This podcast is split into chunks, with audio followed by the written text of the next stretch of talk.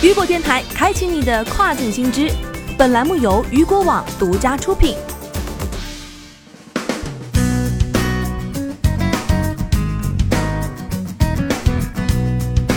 Hello，大家好，欢迎大家收听这个时段的跨境风云。那么接下来的时间将带大家一起来关注到的是，商务部年内制定我国第一张跨境服务贸易负面清单。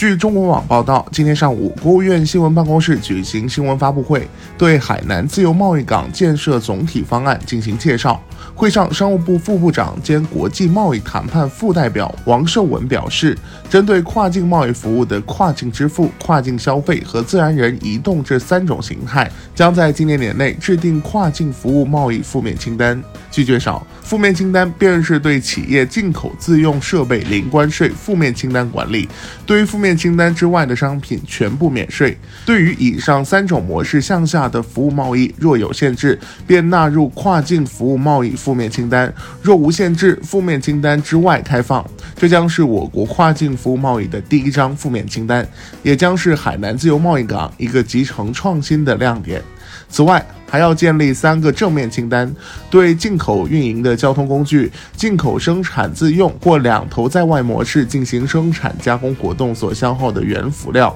以及岛内居民消费的进境商品，三个正面清单之内的全部免税。